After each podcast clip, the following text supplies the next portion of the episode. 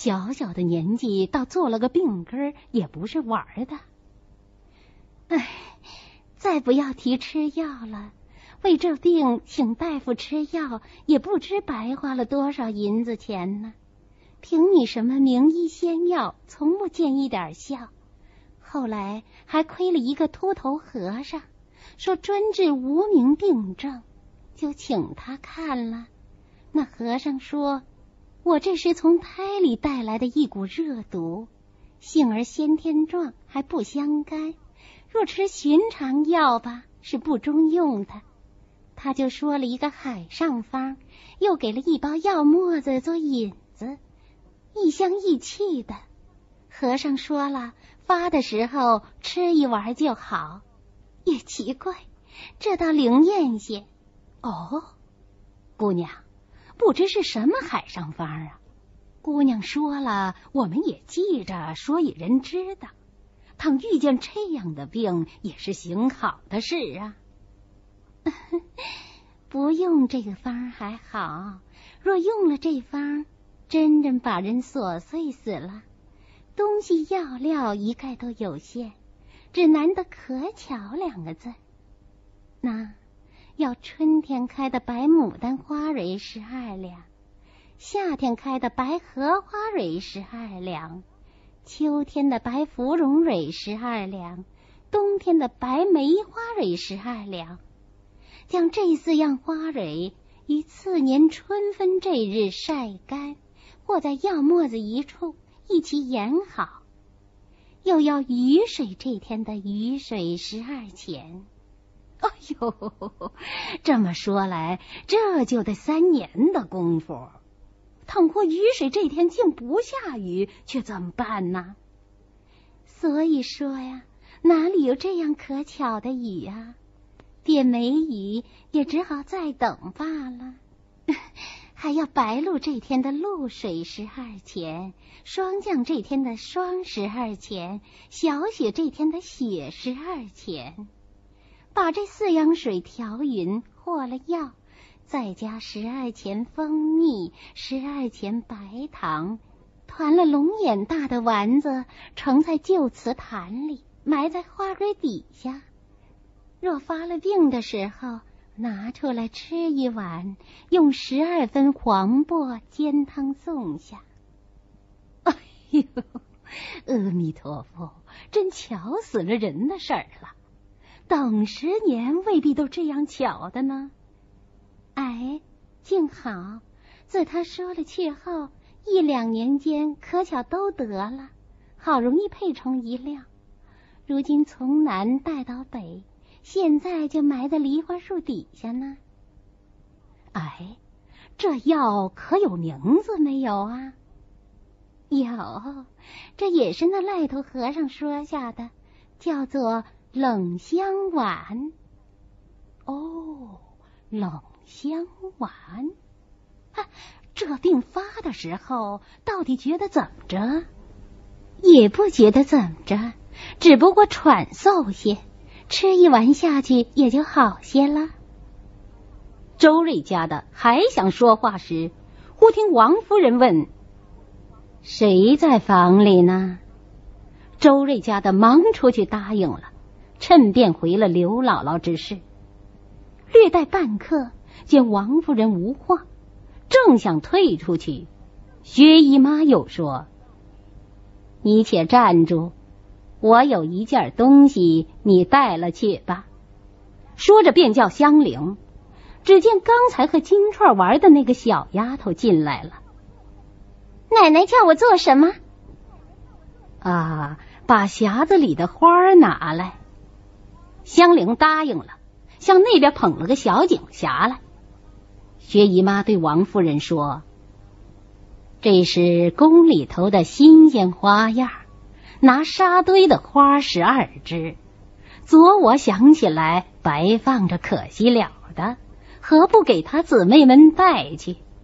昨要送去，偏又忘了。周大娘，你今儿个来的巧，就带了去吧。你家的三位姑娘，每人一对儿，剩下的六只送林姑娘两只。那四只给了凤姐儿吧。王夫人说：“留着给宝丫头带吧，又想着他们做什么？”薛姨妈说：“姨娘不知道，宝丫头古怪着呢，她从来不爱这些花粉的。”说着，周瑞家的拿了匣子走出房门，见金钏仍旧在那儿晒太阳呢，他便问他：“哎，那香菱的小丫头子，可就是常说临上京都的时候买的，为他打人命官司的那个小丫头子吗？可不就是她？”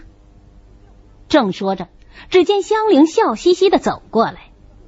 周瑞家的便拉了香菱的手，细细的看了一会儿，向金钏说：“哎呀，倒好个模样，竟有些像咱们东府里荣大奶奶的品格。”金钏说：“我也是这么说呢。”周瑞家的又问香菱：“你几岁投身到这里？你父母如今在哪儿啊？今年十几了？”本处是哪里人？香菱听问，都摇头说不记得了。周瑞家的和金钏听了，倒反为他叹息伤感了一回。一时间，周瑞家的拿着花到王夫人正房后头来。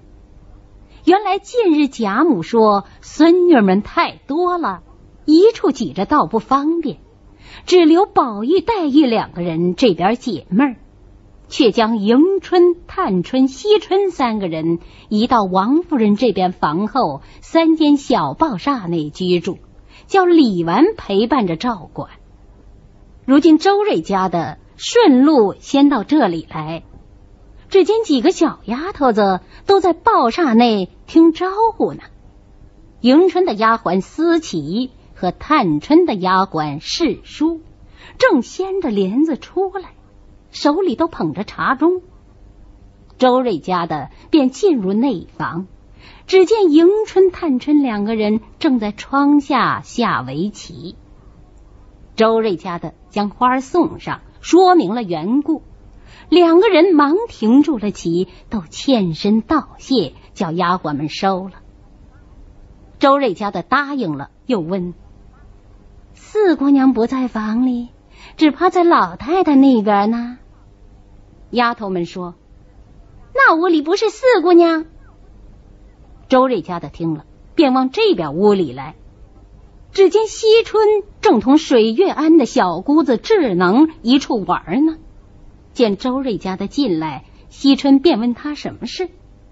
周瑞家的便将花匣打开，说明缘故。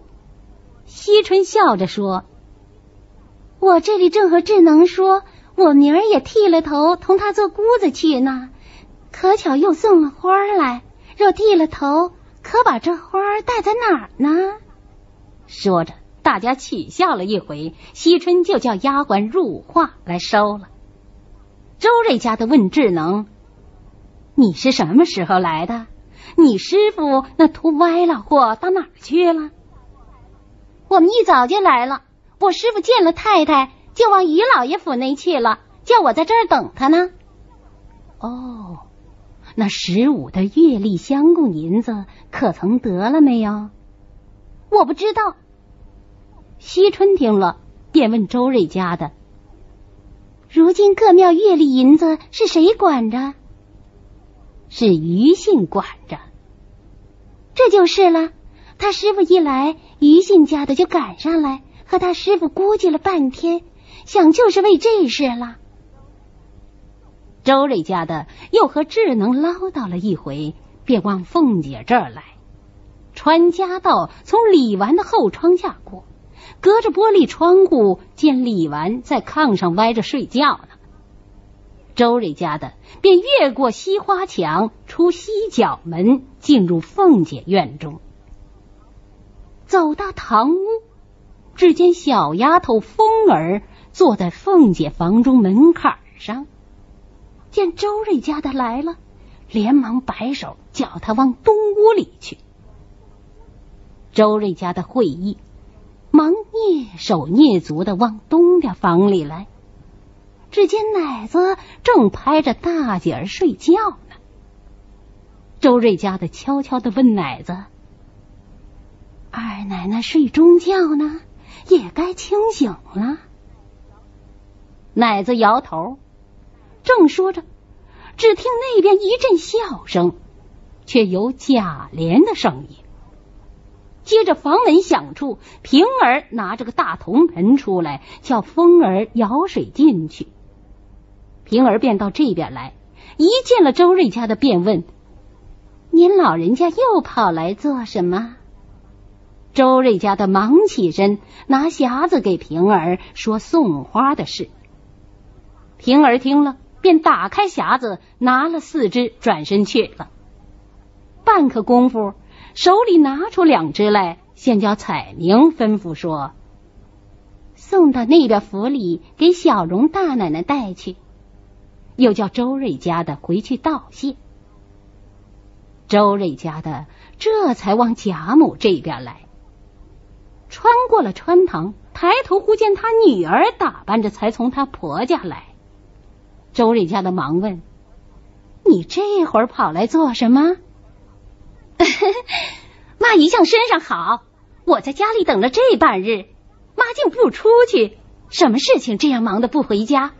我等烦了，自己先到了老太太跟前请了安了，这会儿请太太的安去。妈，还有什么了不起的差事？这手里是什么东西啊？嗨，今儿个偏偏来了个刘姥姥，我自己多事。为他跑了半日，这会儿又被姨太太看见了，送这几枝花给姑娘奶奶们。这一会儿还没送清楚呢。嗯，你这个时候跑了来，一定有什么事。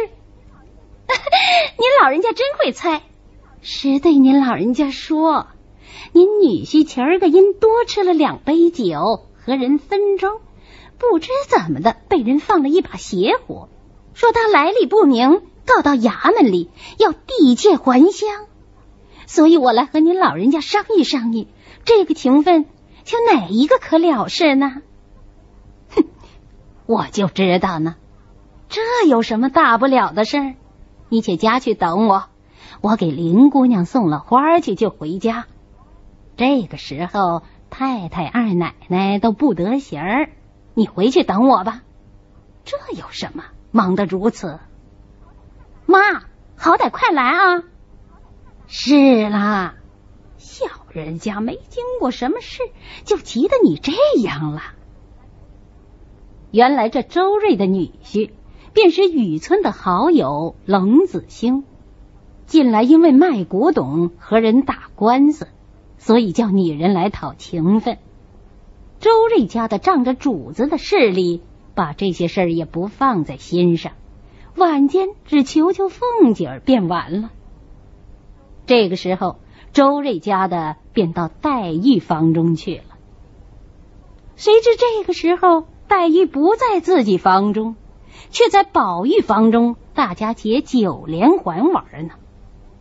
周瑞家的进来笑着说：“林姑娘，姨太太派我来送花给姑娘了。”宝玉听说，就问了。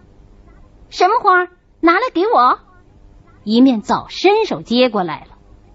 开匣看的时候，原来是工制堆沙新巧的假花。黛玉只就宝玉手中看了一看，便问：“还是单送我一个人的，还是别的姑娘们都有呢？”各位都有了，这两只是姑娘的了。哼我就知道，别人不挑剩下的，也不给我。周瑞家的听了一声不言语。原来林黛玉自在荣府以来，贾母万般怜爱，寝食起居亦如宝玉。迎春、探春、惜春三个亲孙女儿倒且靠后了，便是宝玉和黛玉两人之亲密友爱处，也和别个不同。日则同行同坐，夜则同机同止，真是言和意顺，没有一点隔阂。不想如今忽然来了一个薛宝钗，年岁虽然大的不多，然而品格端方，容貌丰美，人多说黛玉所不及。